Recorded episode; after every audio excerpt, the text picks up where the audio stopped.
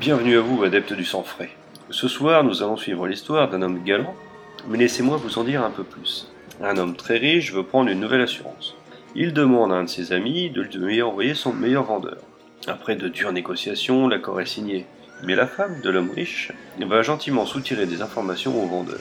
Les deux nouveaux amants s'associent donc pour éliminer le mari gênant et profiter de sa police d'assurance assez conséquent. Mais le patron du vendeur et ami du défunt va remettre tout le plan en question. Bon, et qui s'y colle à celui-ci? Parce qu'on est encore dans la collection d'Arlequin, je pense que ça va bientôt s'arrêter et ce serait appréciable. Alors, tout d'abord au scénario, on trouve Ross Thomas, un auteur de romans policiers, notamment Honte de choc, prix Edgar Allan Poe du meilleur roman en 1985.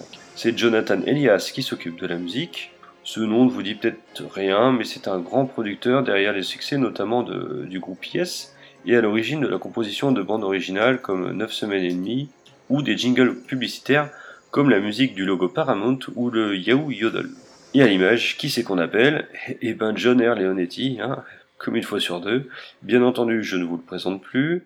Et celui qui réunit tout ce petit monde, c'est Richard Greenberg. Et qui c'est celui-là? Eh ben, c'est un dramaturge américain, auteur de 25 pièces, dont seuls 3 jours de pluie a traversé l'Atlantique jusqu'à nous. Par contre, il sera posé une patte théâtrale à cet épisode. Pour animer cet épisode, il y a Kevin Kilner, dont le rôle le plus mémorable sera un père dans American Pie 2. Une carrière pas terrible.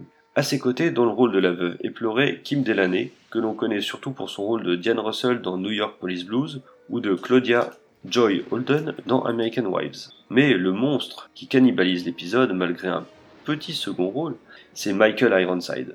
Pour tous ceux qui ne le connaîtraient pas, c'est notamment lui qui perd ses bras sur un ascenseur dans Total Recall, ou c'est aussi lui le sergent manchot de Starship Trooper. À croire qu'il a une facilité à jouer les amputés. Allez, comme d'habitude, passons à la. Casting 2. Ironside est impérial, les autres inexistants. VF 1. À peine passable. Humour 1. Bon, en vrai, il n'y a pas d'humour.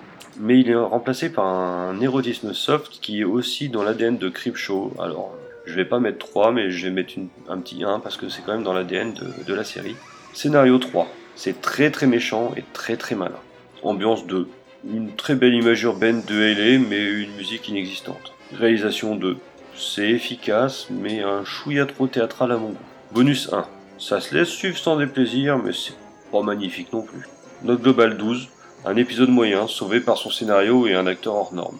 Mais je vais vous laisser vous faire votre avis. Je vous souhaite un bon épisode, une bonne soirée et à la semaine prochaine.